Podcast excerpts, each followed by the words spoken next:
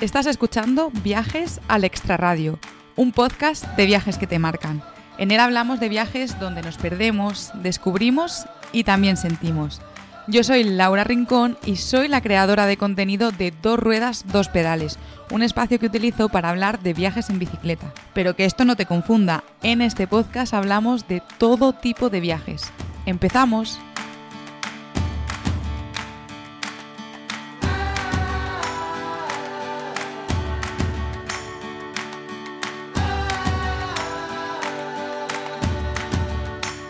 Bienvenidas y bienvenidos a un nuevo episodio del podcast de Viajes al Extraradio.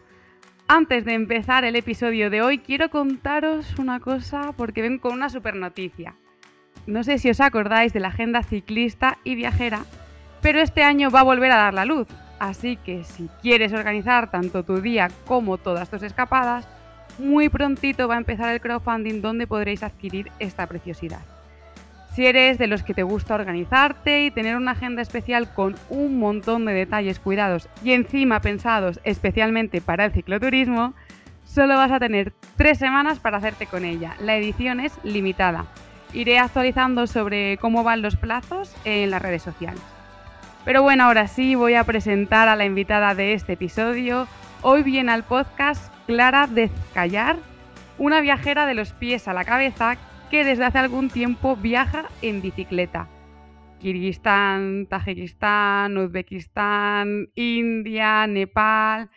Ese es el viaje en el que está inmersa ahora mismo. Un viaje en bicicleta, en solitario, que vamos a destripar en este episodio. Bienvenida al podcast, Clara.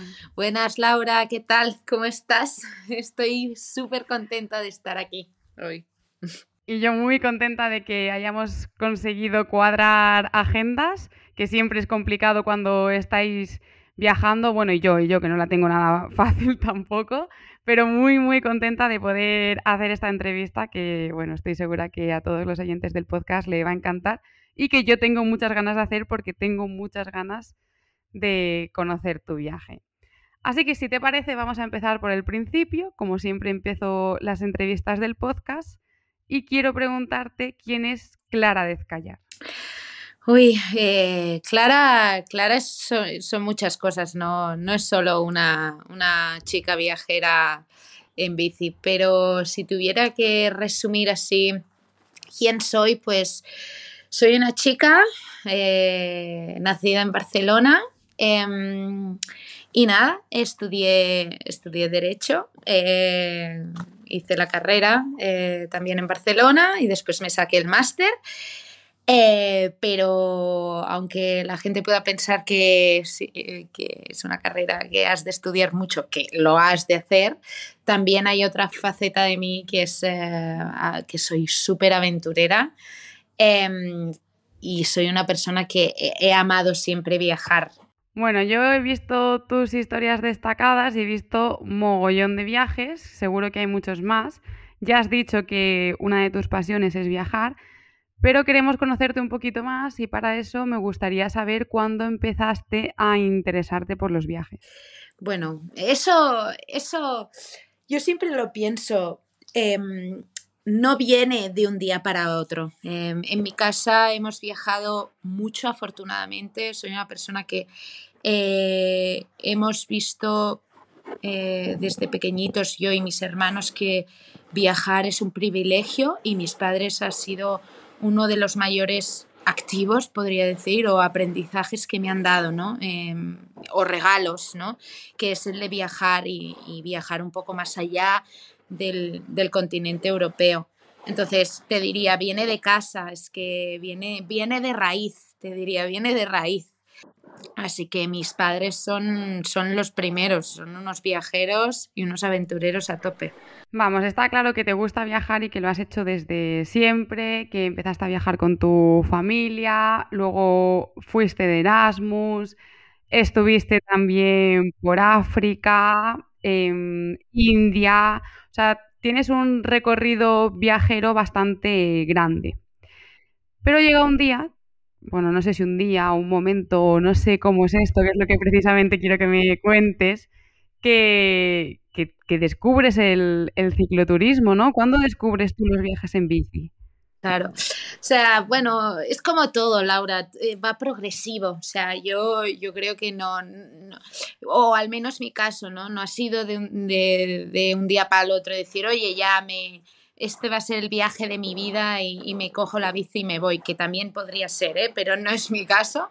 Em, yo creo que, bueno, todo desde pequeñita y como, como te he dicho, pues ha ido calando, ¿no? Viajar forma parte eh, de mi ADN, amo viajar y entonces eh, también hay otra parte de mí que es hacer deporte, que siempre lo he llevado desde pequeña, desde, desde ciclismo, desde, bueno, atletismo, hiking, todo, ¿no? Bueno, y mucho el tenis. Eh, y entonces, estos últimos años empecé pues eh, con la bici, empecé con la bici de mountain bike y después me, me aficioné a la de carretera y pensé, ostras, ¿qué, ¿qué, quieres, no? ¿Qué te gusta, Clara, en esta vida? ¿Qué, qué, qué, qué es lo que ahora mismo te vibra? Y lo que vi es que juntando aquellas cosas que me hacen vibrar y que me hacen sentir es que era el cicloturismo, es decir, me gusta viajar y me gusta ir en bici, ¿por qué no lo junto? Y así hice, ¿no? Que es el, cicloturismo, el bikepacking y, y, eso me ha dado unas alas eh, brutal, la verdad. Vale, vamos a hablar de eso. Precisamente acabas de nombrar el bikepacking. Y a mí es una de las cosas que me sorprende. Tú ahora mismo estás haciendo un viaje largo y lo estás haciendo en bikepacking. Y claro, normalmente cuando la gente hace este tipo de viajes, eh, lo hacen alforjas, pero solamente por una razón, y es porque caben más cosas. ¿Por qué has decidido tú hacerlo en bikepacking y, cómo lo haces? ¿no? A mí me parece imposible hacer un viaje tan largo en bikepacking, aunque reconozco que sería mucho más cómodo. Pues yo creo, o sea, hay como diversas cosas, ¿no? Yo creo que menos es más. Pero no, el tema es que yo este viaje me lo planteé pues... Uh, me planteé un primer bloque que fue Centroasia eh, y cuando vi que realmente quería continuar, eh, hice este segundo bloque que fue India y Nepal. A la, respuesta que, a la pregunta que tú, me, que tú me haces es sí, yo decidí hacer un poco más bikepacking, una modalidad un poquito más eh, aventurera, un poco más cañera, voy con una mountain bike, voy poco cargada, voy ligera, preferí, yo creo que son como todo en la vida, son prioridades, yo preferí, preferí un poquito más ligera para ir, para hacer un poco más de kilómetros eh, ir un poco más rápida en este sentido, que tampoco es eh, el objetivo final, pero a mí personalmente Clara me gusta porque eh, cada uno con su ritmo, pero bueno, a mí me gusta este punto más deportivo. Em, y entonces decidí este setup, que es un, es un setup muy ligero, que es un, un saddleback atrás, dos, dos, alforjas en, laterales en la, horquilla, en, la horquilla delantera, eh, en el manillar una bolsa y poco más. También te, te de ser sincera, el presupuesto era el que era, ¿sabes? Al final em, eh, yo, bueno, decidí esto, ser, ir un poco más ligera para hacer kilómetros. El presupuesto económico era el que era, o sea, tampoco me podía comprar alforjas súper buenas, extremadamente potentes y tal. Y, pensé, oye, menos es más, tiramillas y la verdad es que bastante bien, porque lo llevo todo. Eso te iba a preguntar, vale, eso es una decisión eh, al principio, ¿vale? Antes de empezar el viaje. Pero ahora que, bueno, pues que ya llevas bastante tiempo viajando, eh, ¿qué piensas ahora? Bueno, tú lo debes saber, o sea, a la que empiezas, eh, a la, o sea, a la que empiezas a rodar, hay cosas que dices, vale, esto no me lo llevaría, y lo ves al minuto de decir, vale, esto me sobra y hay cosas que dirías, ostras, cambiaría esto, cambiaría lo otro. A bote pronto estoy contenta, o sea, porque por lo ligera que voy y lo llevo todo y puedo ser bastante autosuficiente en ese, en ese sentido. Ahora, Eh, sí que es verdad que cambiaría ciertas cosas de composición de la bici. O sea, por ejemplo, me pondría en el cuadro principal, me pondría una bolsa un poco más grande para aprovechar espacio, pensaría un poco mejor dónde poner el saco. El saco ya he visto en las fotos que lo llevas. El saco es cutre, me lo tendréis que perdonar. Eh, pero es que esta es otra historia, es que es una historia larga la del saco también. No sé, o sea, lo que he notado es que a la que tengo que, que cargar comida, ahí me pillo un poco. O sea, ahí almacenamiento para comida en hmm. plan tres días autosuficiente o cuatro autosuficiente máximo, ahí sí que voy un poco más justa. Pero llevo tres meses y pico viajando y de comida he tenido que cargar para hacer tiradas de máximo tres días sin, sin tener abastecimiento alimentario, ¿sabes? O sea, no más allá de eso. Entonces. Sí, tampoco te ha supuesto realmente un problema decir, Buah, pues no puedo cargar con esto. Vamos, que tú bikepacking, o sea, antes de haberlo probado y ya después de haberlo probado, tú te quedas con el bikepacking. Yo es que aquí he de decir que sí, que yo viajo ligera, intento no llevar muchas cosas, pero es que luego al final yo no sé cómo lo hago que yo sin alforja es que no sé viajar, no sé, igual es un, ejercicio que tengo que hacer, ¿eh? un ejercicio mental, pero yo siempre al final acabo con el ordenador, con, bueno, pues con todo lo de dormir, con lo de la comida, ropa, tal. Pero es que yo, Laura, yo es al revés, o sea, yo os admiro cómo lleváis tanto peso. Pienso, pero la gente, o sea, ¿qué lleva? Porque yo más o menos lo llevo todo. Y digo, ah, es, es obvio, o sea, mis amigas me decían, ¿no? Eh, pero, eh, ¿qué llevas? ¿Siempre la misma ropa? Evidentemente, pero es que si igual... Hombre, claro, pero yo también. ¿eh? es lo que te iba a decir, digo, pero si al final cargas más y te acabas poniendo lo mismo o acabas cogiendo cosas que no acabas utilizando. Entonces, te juro que lo mío, la regla del menos es más, la estoy llevando realmente a rajatabla. Pues te admiro, ¿eh? de verdad que te admiro mucho porque a mí me parece muy difícil y, y eso que considero que, ojo, que ya viajando con alforjas eh, te estás quitando muchas cosas. Y luego vuelves a casa y dices, joder, me sobra todo el armario que tengo. O sea, es que llevo, pues eso, tres meses usando todo el tiempo la misma ropa y he estado tan a gusto, pero tan a gusto. Es que ni me lo planteo, exacto, yo también, es así.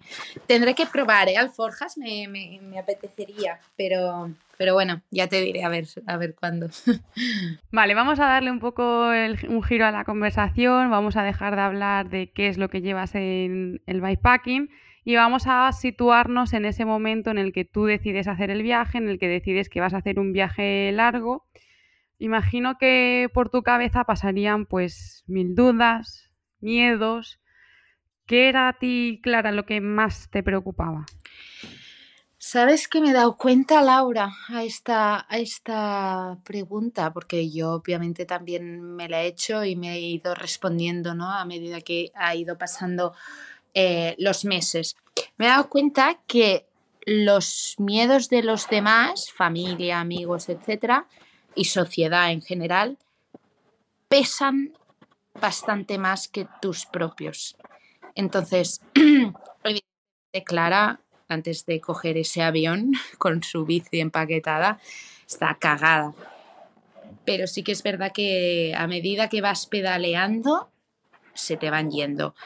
Tenía miedo, pues claro que tenía miedo. Soy tú y yo mm, lo sabemos, pues eh, es así, pero ser mujer y viajar y cicloviajera en solitario, pues le añade un plus. Es, y ese plus es el plus de estar atento siempre Em, el plus de también de, bueno, decir, voy a ser capaz, em, me voy a unos países donde la mujer está pues bien posicionada o la turista en solitaria viajera puede, puede desarrollarse bien.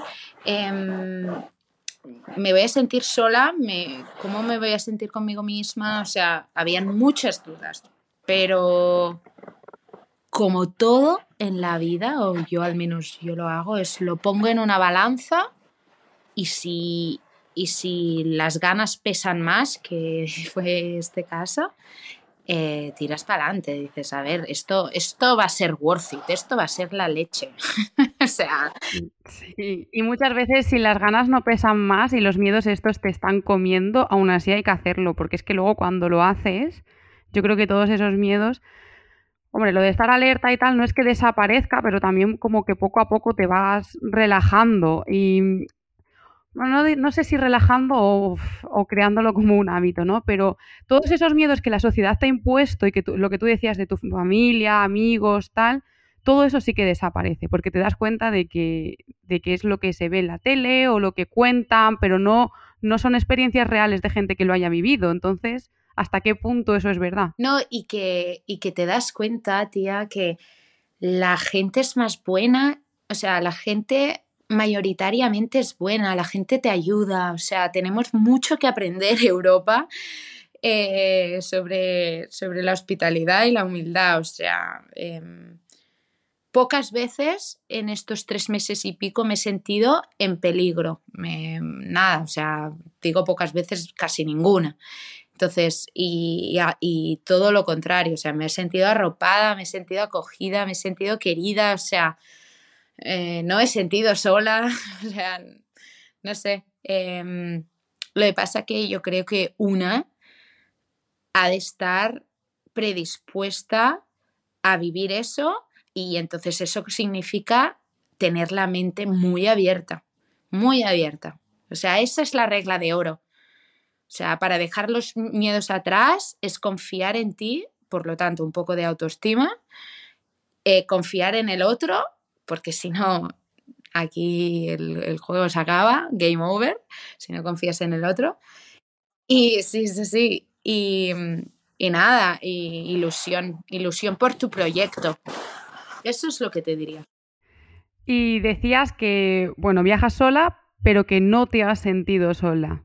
Esto es algo que a mí me gusta mucho hablar en el podcast porque cada vez que también yo cuento que voy sola es como, ala, y vas a estar sola tanto tiempo. Entonces, me gustaría que profundizásemos un poco con esto y que explicásemos.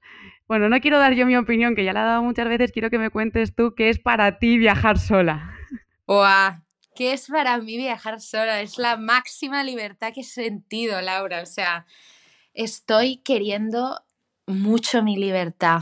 Eh, viajar solo Viajar solo tiene, pues tiene cosas muy positivas y tiene otras cosas pues, pues no tan positivas como la vida mismo, pero te diría, para mí viajar es libertad, es conocerse a uno mismo, es ensanchar tu zona de, tu zona de confort, o sea, es hacerla más grande, es abrirte a los demás, es ser humilde, es eh, tener que espabilarte, a tutti y, y es tener que trabajar tu mente en el sentido de que tu mente ha de ir un poco rápida y te has de espabilar, ¿no? Pero, pero te diría, a mí también esta, esta pregunta que, tú, que te hacen a ti, Laura, a mí también me la hacen y yo creo que desde fuera está como visto un poco, como un poco de estigma, ¿no? De decir, ostras, ¿es vieja sola? Eh, no, te da cosa? No te...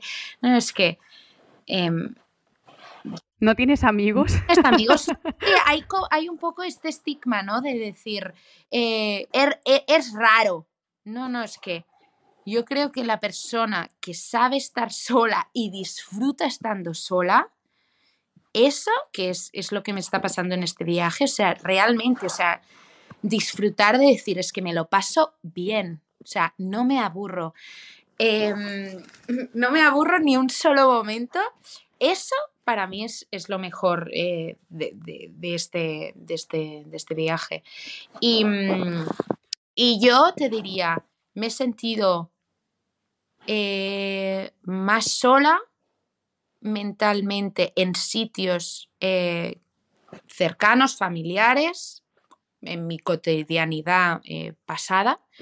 Eh, y ha habido momentos como los de ahora que me he sentido mucho más tranquila conmigo misma y mucho más acompañada, estando físicamente sola, sin nadie.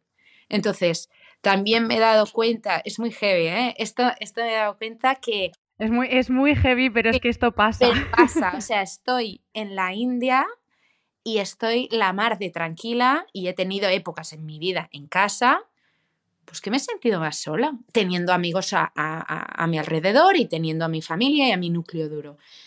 Y también, aparte de, del tema de, de las personas, me he dado cuenta que también otra variable que entra es depende del entorno. Yo en entornos naturales y muy heavy, ¿eh? o remotos, en plan Tayikistán, el Valle del Bartang, estuve cuatro días sin ver a nadie, me siento tranquila, me siento tranquila y no me siento sola. Y en sitios caóticos y llenos de gente, ahí me empieza a entrar un poco al día 3 de estar en una ciudad caos mm, y, llena de gente, ahí me entra un poco de nostalgia de estar sola. Muy heavy. Es que... Esto es para estudiarlo, ¿eh? Porque creo que, que pasa mucho. Los cicloviajeros nos pasa mucho. Es como que en zonas remotas estamos súper tranquilos, súper bien. O sea, nos sentimos como muy bien, muy a gusto con nosotros mismos. Y luego es verdad que llegas a la ciudad y yo no sé si es que es tanta gente, ves tanta gente que nadie te hace caso, ¿no? Que eres completamente indiferente, que dices, oye, para esto estoy yo sola. o sea, me sobráis todos. No sé, o sea, no, no sé, ¿eh? no sé cómo explicarlo, ¿no? O sea, pero esto desde luego que da, da para un estudio y es muy genial. Da, da para tesis seguro. ¿Esta es la primera vez que viajas sola? No, no, no.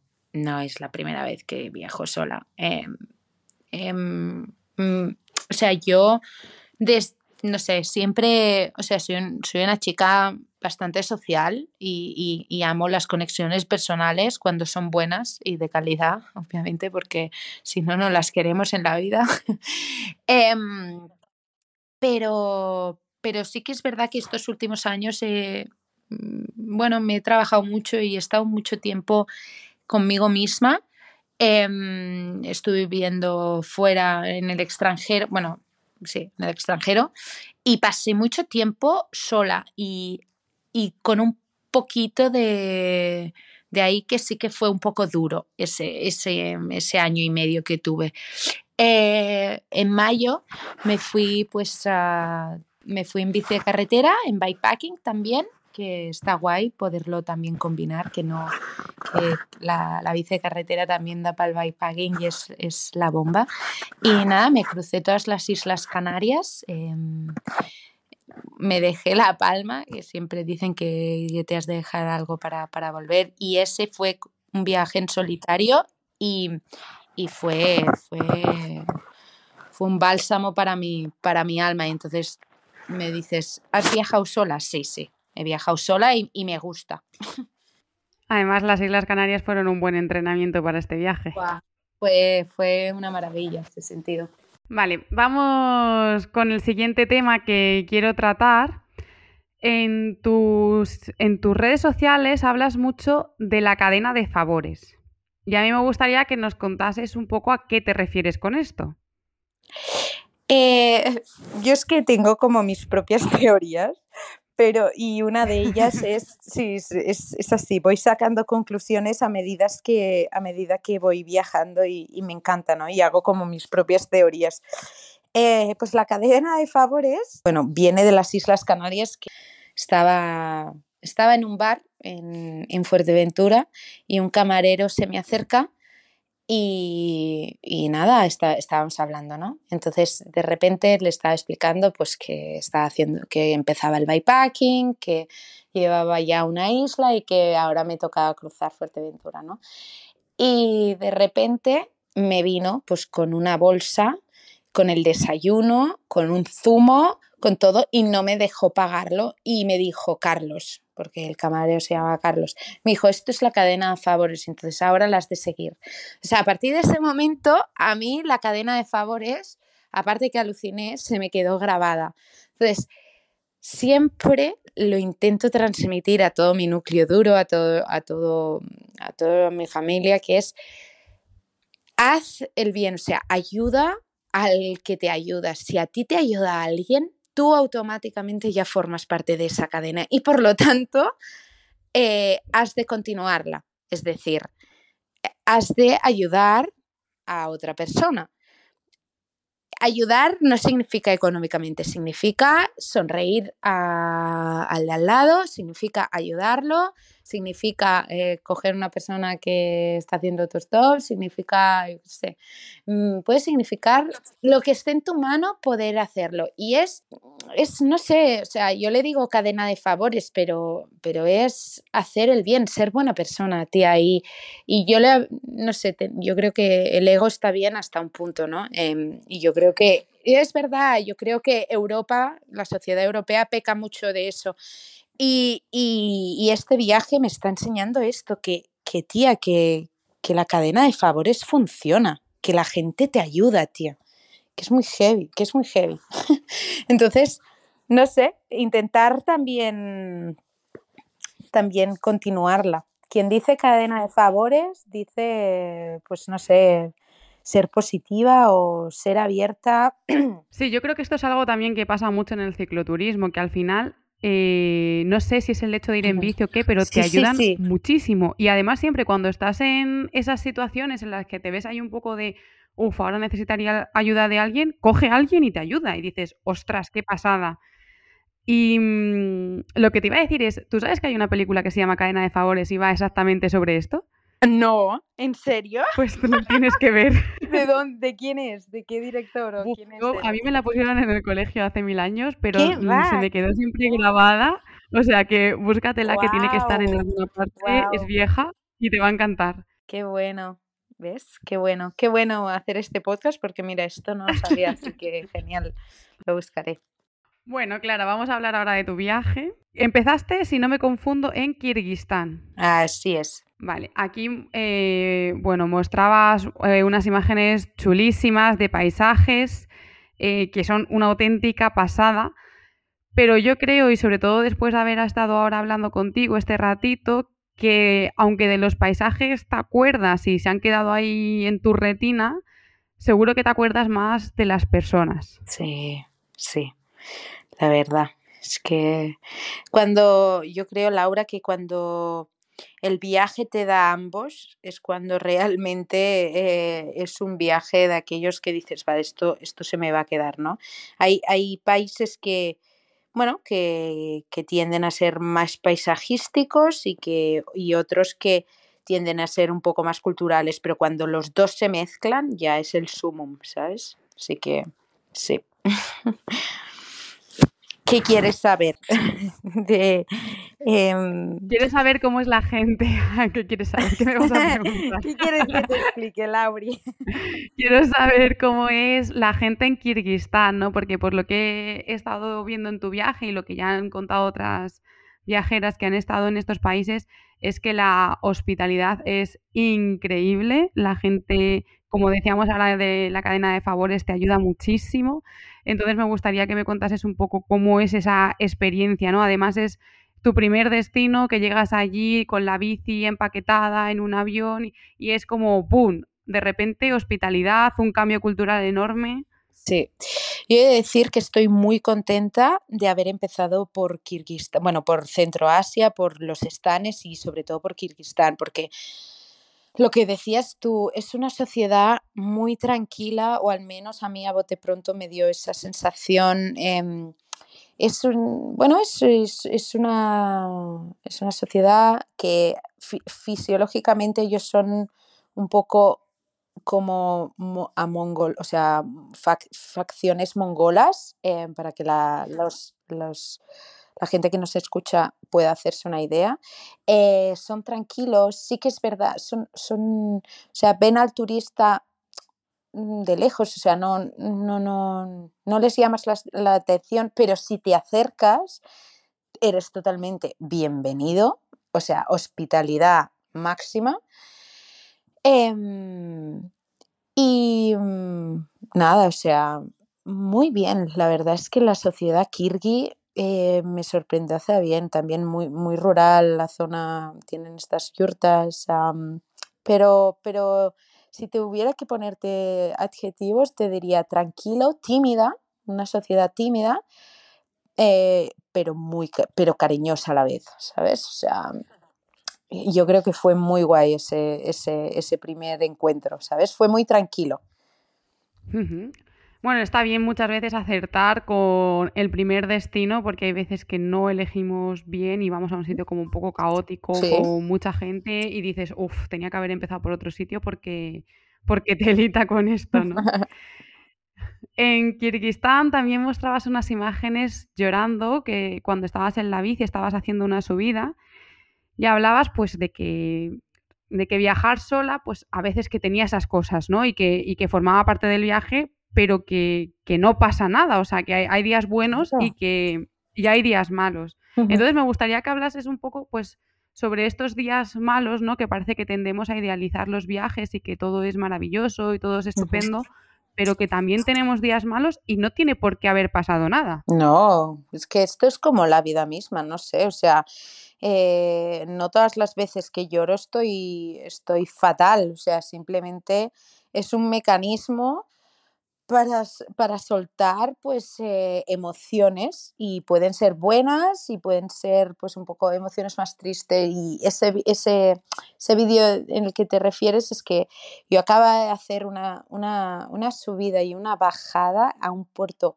muy duro, muy salvaje, que yo ni yo misma fui consciente de la tensión en, en, la que me encontré todo ese día. Y cuando llegué abajo, simplemente agotada, empecé a llorar.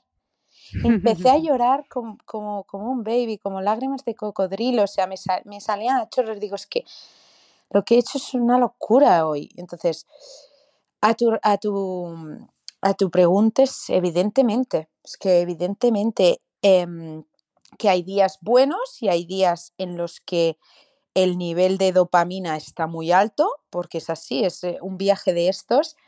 Cada día, tú lo sabes, Laura, es muy intenso eh, porque te pasan mil cosas y hasta que no cierras mil los ojos. cosas, o sea, es imposible que pasen tantas cosas en un día y dices, pero mil bueno. Cosas, mil cosas, te puede pasar. Y hasta que no cierras los ojos, eh, aún, o sea, te pueden pasar cosas, eh, el, día, el día no se acaba hasta que no te vas a la cama em, o, a, la tienda.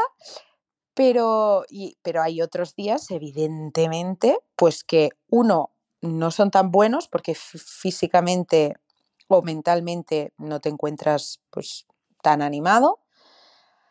Y dos, porque puede ser que de estímulos que te vienen de fuera, pues no, no hay tantos ese día. O sea, yo he tenido días como más, no, no tristes, ¿eh? como más neutros, ¿sabes? De decir, bueno, pues hoy no ha pasado nada. O hoy he rodado y ya está, ¿sabes? Como he llegado a mi, a mi hostel o he, he plantado mi tienda y, y, este ha sido mi día y, y no pasa nada, como entre comillas aburridillo, ¿sabes? Sí, pero que es fuerte porque si nos planteamos en un día cotidiano tenemos mogollón de días así. Claro. Lo que pasa que viajando decimos, ostras, todos los días son maravillosos porque este no ha sido maravilloso, este Exacto. ha sido bu eh, bueno alto pero no maravilloso. Sí, pero es que yo a veces lo pienso, el nivel de dopamina está muy alto, o sea, como no baje un poquito, o sea, como no tenga un día de estos, o sea, en el sentido, a mí como persona me va bien tener un día un poco más neutro, un poco más flojo, un poco más triste, dile como quieras, porque me ayuda a ver que los demás son la leche y que van a venir más. Eso, eh, yo siempre confío en decir, bueno, pues llevo dos días que son más neutros o que estoy un poquito más floja y tal, pero ea, ea, que el viaje es largo, que, que, que, que, que, va a venir más traca, o sea, como que me los tomo de descanso, ¿sabes? Un poco también mental, de decir, bueno, pues estoy dos días o tres un poco más flojita y ya está, y no pasa nada. Y lo que tú dices, que también son necesarios. Claro. Vamos a cambiar de país, vamos a irnos a Tayikistán. Y aquí me gustaría que nos contases una aventurilla que tuviste en una zona militar, ¿no? Madre. Que de hecho empezó antes de que llegases a esta zona militar. Pero bueno, antes de que me respondas a la pregunta, quiero recordar que después, cuando acabemos de grabar este podcast, vamos a grabar dos anécdotas que van a estar en exclusiva para los mecenas de Patreon. Así que si alguien se queda con ganas de escuchar más sobre el viaje de Clara, luego podrá escuchar dos anécdotas en Patreon. Así que bueno, Clara, ¿tú qué pasó ¿no? en esa zona militar? Pues hay una cosa que en Tayikistán le pasa a todo el mundo, que es la famosa diarrea del viajero. Em, y, nada, ahí no se salva nadie. Eh, pues nada, pues yo mm, tenía un día duro de, con una ascensión un poco potente, ese día de acumulación de desnivel, y llegué a una zona militar. Y ya vi, ¿sabes? Que aquello cuando te notas un poco raro, me empecé a notar un poco raro. Y para ponerse un contexto, pues era, una, era un punto, un checkpoint militar, es decir, no hay nada más que eh, caserna de militares y 10 militares, pues eh, controlando el paso pues, de turistas y coches, etc. Y bueno, pues Clara se encontró fatal eh, en, ese, en ese punto. Ahí he de decir que es de los puntos más, em, no hostiles, pero que, que bueno, que, que fue duro porque me encontré mal y y no era un entorno friendly, era un entorno, pues eh, soy una chica y solo hay militares, militares chic hombres y, nada, y, también tenía la regla y, bueno, yo intentándoles explicar que me encuentro mal, que me voy por el váter de todas las maneras, que, que no, claro, es que, bueno, pues que tú y yo lo sabemos, o sea, eh, a veces pasa, pues se te junta todo y tú no decides y, eso también es parte de la ruta. Mm, hoy me ha venido la regla, me encuentro mal y no estoy animada, vale, pues o como, como no modifique mi plan y me relaje un poco, mm, eh, no voy a ninguna parte, ¿sabes? Entonces... Sí, al final va a ser un día malo. Sí, no, claro, entonces pues también decidí hacer un poco de reflexión y decir, vale, Clara, tranquila, estás en este punto militar, te encuentras mal, em, piensa, piensa qué, hacer y, sal de aquí y ya está. Y, así hice, pues pensé en frío un rato mientras me venían retortijones. Em, porque pues sí.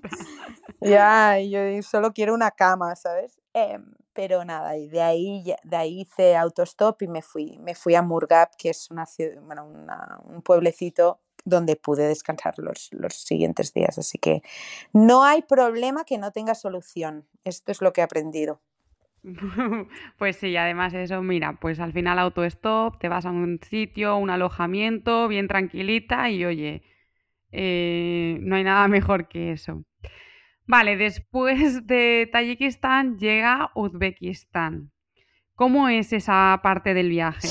Pues eh, yo la cogí con muchas ganas porque llevaba pues ya un, un, tiempo encima de la bici rodando y yo creo que uno ha de saber encontrar ese equilibrio o esa ratio de descanso y, monto en bici, ¿no? Y, mm, y Kirguistán y Tayikistán había sido pues visualmente bastante potente, emocionalmente también bastante potente y físicamente también bastante potente. Entonces, eh, Uzbekistán cambiaba el panorama totalmente y decidí aparcar la bici y hacerme Uzbekistán em, a modo turista, que yo le digo. Entonces, venía de, de dos países donde los paisajes era lo que predominaba la ruta, ¿no? Paisajes y cultura, y Uzbekistán pasas a, a ser, bueno, o a ver un turismo mucho más arquitectónico, ¿no? Em, que también tremendamente interesante. Entonces, me fue realmente bien eso. Aparqué la bici y me, me, pues nada, me fui a ver las tres ciudades principales de la Ruta de la Seda, que son maravillosas. Lo recomiendo muchísimo eh, Samarcanda, Bujara y Jiva y cogí, me fui cogiendo trenes y, de una ciudad a la, a la otra y me sentó súper bien, la verdad.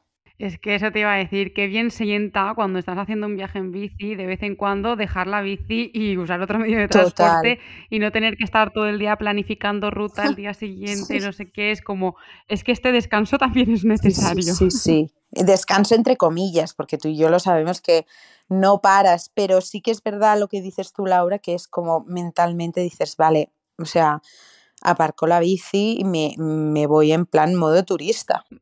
Vale, y este es- era el viaje principal que tú tenías planeado. Y en este punto decides que tú quieres continuar y coges un vuelo a India. Sí, así es. ¿Cómo fue este proceso de decidir, oye, me quedo, me voy, qué hago?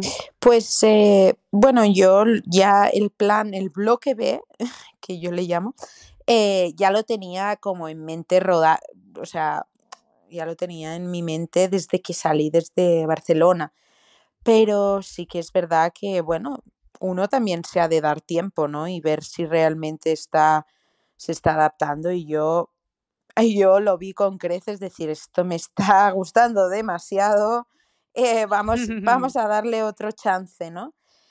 Entonces, nada, pues desde, desde el aeropuerto de Uzbekistán, de Samarcanda, de, de la ciudad de Samarcanda, eh, había un billete barato hacia el Kashmir, hacia Srinagar, y de ahí lo decidí. Es que no, no, ni dudé, ¿sabes? Eh, lo planteé. no lo pensaste demasiado, lo bueno, tenías claro. Es que yo lo pienso, o sea, piénsalo un poco, pero ves a por ello, ¿sabes? O sea, yo no, no digo de, de hacer de, de hacer como acciones inconscientes, pero sí que es verdad que si te lo piensas demasiado no lo haces, ¿no? En la vida.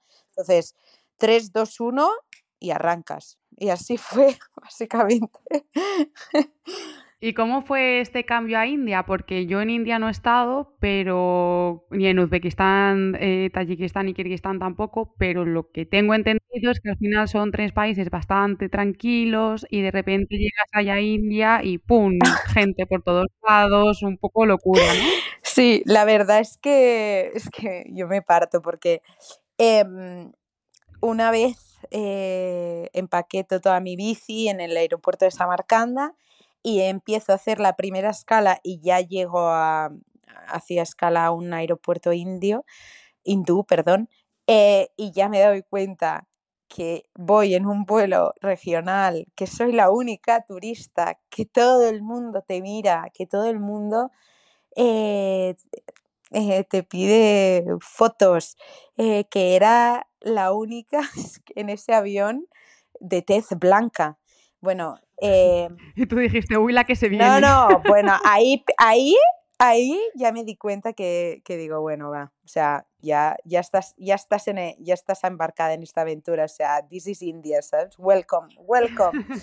Em, pues sí, como tú decías, o sea, vienes de unos países muy tranquilos a nivel cultural, no- con, con el turista, y India, eh, pues da un vuelco. Yo lo que te diría es, eh, primero, ir con ganas y dos, ir un poco mentalizado. Yo ya había estado en India hacía cuatro años, así que tenía ganas de cogerlo y darle un poco ese toque spicy, que le digo yo.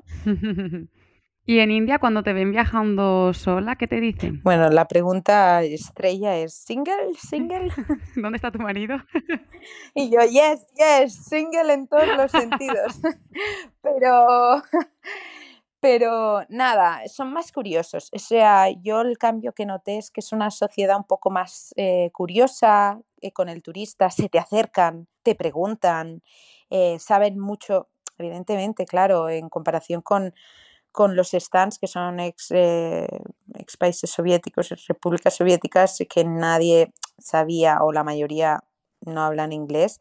Aquí en India cambia el panorama, entonces eh, es mucho más cercano. Y yo, bueno, es diferente, pero me he sentido como más eh, a gusto con esta sociedad. Es un poco más intenso la energía de este viaje, em, pero sí que es verdad que, que a mí me gusta porque hay, ¿Más a gusto con India, te refieres? Sí, porque hay, bueno, con la sociedad em, hindú, eh, porque hay más interacción em, entre ambos. He de recalcar que yo me he hecho India del Norte, ¿eh? Y yo a estas alturas del viaje te he de decir que India del Norte no tiene nada que ver con Rajasthan, o sea, bajando un poco, Claro, o sea, sí. porque es más tibetano y bueno, el Himalaya es al final es el Himalaya indio, ¿no? Y son muy diferentes, ¿eh? Muy diferentes a, a otra, a otra región, a otro estado indio, ¿sabes? Y después de India llega Nepal, que es donde te encuentras ahora mismo. ¿Cómo está siendo Nepal?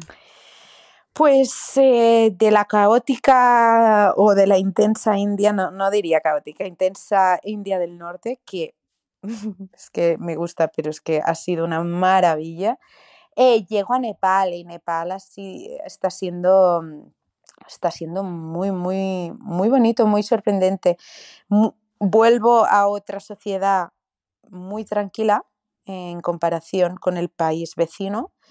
Em, Claro, venía del norte de India, del Ladakh, que estaban a 10 grados o a 5 grados, y entro otra vez a nivel, a nivel temperatura, pues 30 grados, 28 grados. Entonces es como que mentalmente estoy ahí situándome.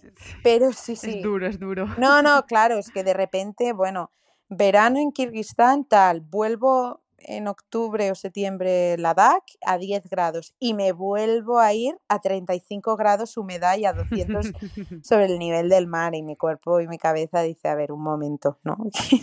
¿Dónde estás y, en qué estación? Pero, pero muy bien, muy bien, muy contenta, muy bonita, una sociedad muy tranquila, muy amable, eh, sí, muy rural he hecho este, esta parte eh, que he empezado a rodar, es, está siendo muy rural y muy auténtica, la verdad. Pues Clara, vamos a darle un giro total a la conversación y vamos a ir a una sección que en su momento llamé minuto y medio, pero que son preguntas rápidas con respuestas rápidas.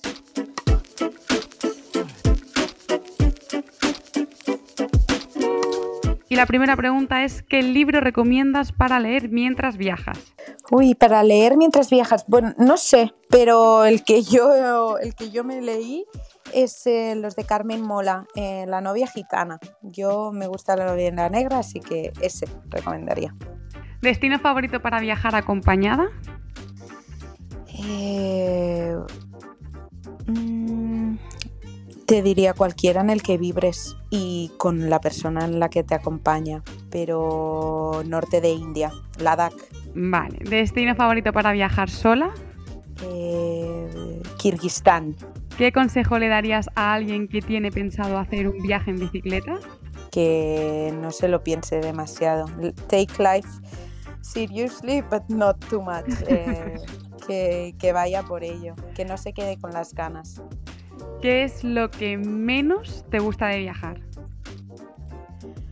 Uf, la burocracia, cuando toca hacer, cuando, cuando toca hacer burocracia, ¿a quién le gusta eso? Es un palo, pero, pero bueno.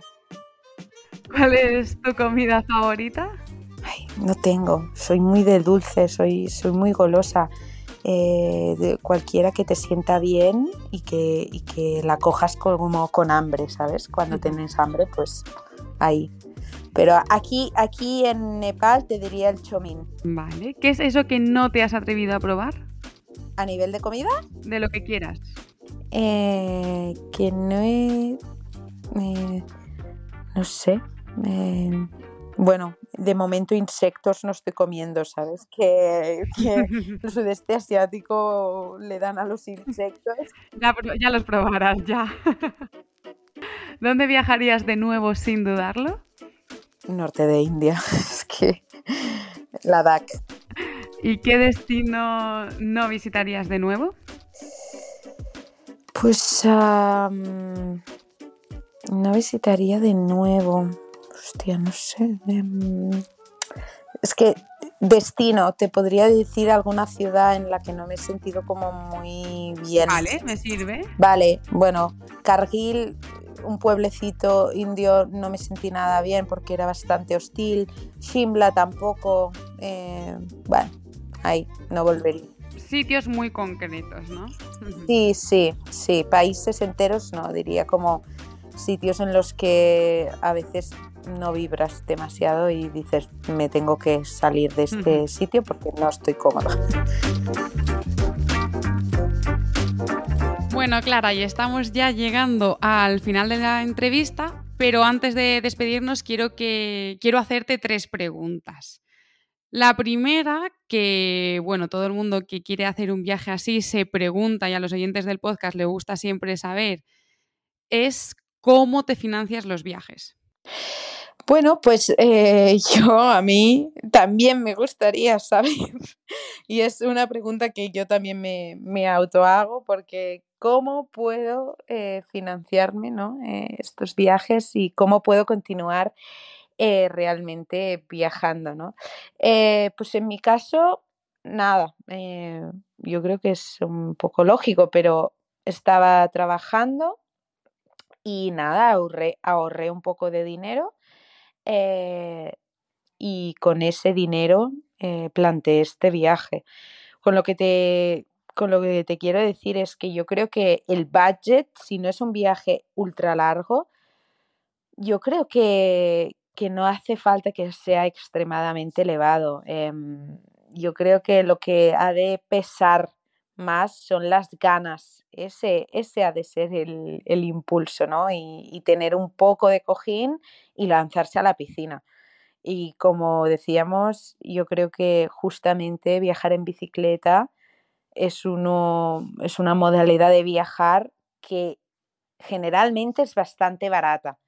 Y yo, eh, tomándomelo con calma y, y, y, de una forma en la que mmm, combino plantar tienda, estar en hostales, eh, comer eh, de la calle, pero también comer eh, un poco de algún restaurante o comprar comida en o fruta o verduras, ¿sabes? O sea, que hay muchas maneras y muchas uh, bueno, eh, opciones, ¿no? Sí, que al final el presupuesto también te lo ajustas un poco tú y que es lo que dices, que viajar en bici es muy, muy barato. Y, y, y como tú y yo sabemos, Laura, o sea, se podría abaratar, o sea, podrías ir muchísimo más si cada día me planto tienda, cada día tal, o sea que maneras hay, y, pero yo, yo siempre digo lo mismo, son las ganas que uno tenga. O sea, si realmente hmm. tienes ganas de viajar, uno ahorra y más tarde o más pronto se lanza. Pues sí, venga, vamos a por la segunda pregunta y es que me estoy muriendo de curiosidad por saber cuáles son los planes que tienes ahora. Pues mira, ahora me pillas que tengo to toda la habitación eh, preparada porque mañana vuelvo a arrancar y nada, mañana eh, empiezo la ruta, el circuito de los Anapurnas, eh, aquí en Nepal. Es un circuito pues eh, que la mayoría de gente la hace a modalidad trekking, pero desde hace ya unos años eh, pues la gente también se anima a hacerla en, en cicloturismo, en bici, en bikepacking. Y nada, estoy, estoy realmente contenta, estoy también con miedo eh, porque es una ruta bastante dura. Sé que va a haber dos días que voy a tener que empujarse. Hay un paso a 5400 que ya tiene nieve, o sea. Wow. Sí, sí. Eh, eso, eso va a ser duro, pero, mm, pero también es un, significa bastante para mí porque es un, es un bastante un hito, una, una cita, un, un punto de mi viaje que que me he imaginado desde el inicio, ¿no? Desde, desde Kirguistán. Y llegar aquí es como, ¡buah! Significa que lo has hecho bien y que un poco nostalgia, ¿no? Decir que esto ya, bueno, ya el tiempo pasa rápido y, ya estás aquí, ¿no? Así que nada, que después de Anapurnas me voy a, a, a la capital, a Katmandú, y luego tendremos que pensar tendremos que meditar un poquito hacia dónde nos vamos, sudeste asiático o puede ser pues volver a casa y, ahorrar un poco de dinero, ¿no? Porque yo no tenía planteado este viaje que fuera tan, tan trascendental para mí, pero como te explicaba antes, que yo creo que lo quiero dejar por aquí, de decir, Clara tiene muchas ganas de continuar viendo mundo y de cruzarme otros continentes. Así que yo creo que esto también puede ser que haya sido un, un pequeño, ¿sabes? Una pequeña prueba de cuatro meses para decir, para, para después. El impulso que necesitabas sí, para ese sí, viaje sí, más grande, quizá. o... sí, De, hablo de. Tengo en mente ya dos viajes grandes de un año mínimo. Entonces, o al menos entre 8 y, 10 meses seguro. Entonces yo creo que esto ha sido como un muy buen sabor de boca, ¿sabes? Un, viajecito muy, muy guay. A ti el gusano viajero te ha picado de entero, vamos. Es muy te, ha chupado toda la sangre. aquí, aquí ya, aquí nadie me para a mí ya. Pues Clara, yo creo que todos los que están escuchando el podcast y yo incluida vamos a querer seguir estas aventuras que estás a punto de vivir y las que vendrán. Así que cuéntanos dónde podemos encontrarte. Pues eso está, esto está muy bien. Yo creo que eh, tener, no sé, eh, podernos inspirar unos a otros eh, está guay. Oye, yo estoy publicando bastante pues mi viaje y lo que siento y cómo lloro y cómo río y con quién me relaciono, porque forma todo parte de, eso, de ese viaje, en Instagram. Entonces, em, mi perfil es Clara Dezcayar Camino, o sea, mi nombre mi apellido y mis apellidos. Y también... Vale, esto luego lo pondremos en la nota del episodio para que todo el mundo pueda coger bien tu Instagram y que no haya fallo de, uy, no encuentro, y es que iba, era una Z en vez de una C. Bueno, pues lo pondremos ahí bien para que pueda seguirte todo el mundo. Sí. Y nada, y también estoy, estoy colgando pues las rutas en, en Komoot, estoy haciendo unas colecciones Ah, para que la gente curiosa o la gente viajera eh, también les pueda echar un vistazo, que yo creo que compartir es vivir y, los blogs y, los, y las rutas y los tracks pues te salvan, ¿no? Así que yo quiero aportar ese granito de arena también. Sí, totalmente. Siempre, yo siempre lo digo, necesitamos referentes y en este caso pues para rutas o para seguirte en Instagram e inspirarnos o para lo que sea, pero es muy, muy importante. Pues Clara, muchísimas, muchísimas gracias. Ha sido realmente un placer contar contigo y escucharte. Y bueno, estoy segura que los oyentes del podcast han disfrutado muchísimo con tu historia, así que de verdad muchísimas gracias por haber participado y haber pasado por aquí. A ti, Laura, por, por, darnos a todos, a todos los invitados y sobre todo invitadas eh, ese espacio para expresarnos y también ¿no? para charlar. Eh, un poquito de todo lo que nos va pasando encima, encima de la bici que es maravilloso. Así que nada, ha sido un placer. Muchas gracias. Y bueno, a todos los que nos estáis escuchando, gracias por llegar hasta aquí. Ya sabéis que si os quedáis con ganas de escuchar más sobre el viaje de Clara, voy a publicar en exclusiva para los mecenas de Patreon dos anécdotas que me va a contar ahora. Os dejo el link para uniros a Patreon en las notas del episodio. Y si os ha gustado, podéis suscribiros, dejar un comentario o un me gusta y me estaréis ayudando a llegar a más gente. A mí, como ya sabéis, podréis encontrarme en TikTok e Instagram como dos ruedas, dos pedales. Y si quieres información y rutas sobre cicloturismo, en dosruedasdospedales.com. Nos escuchamos en el próximo episodio. ¡Chao!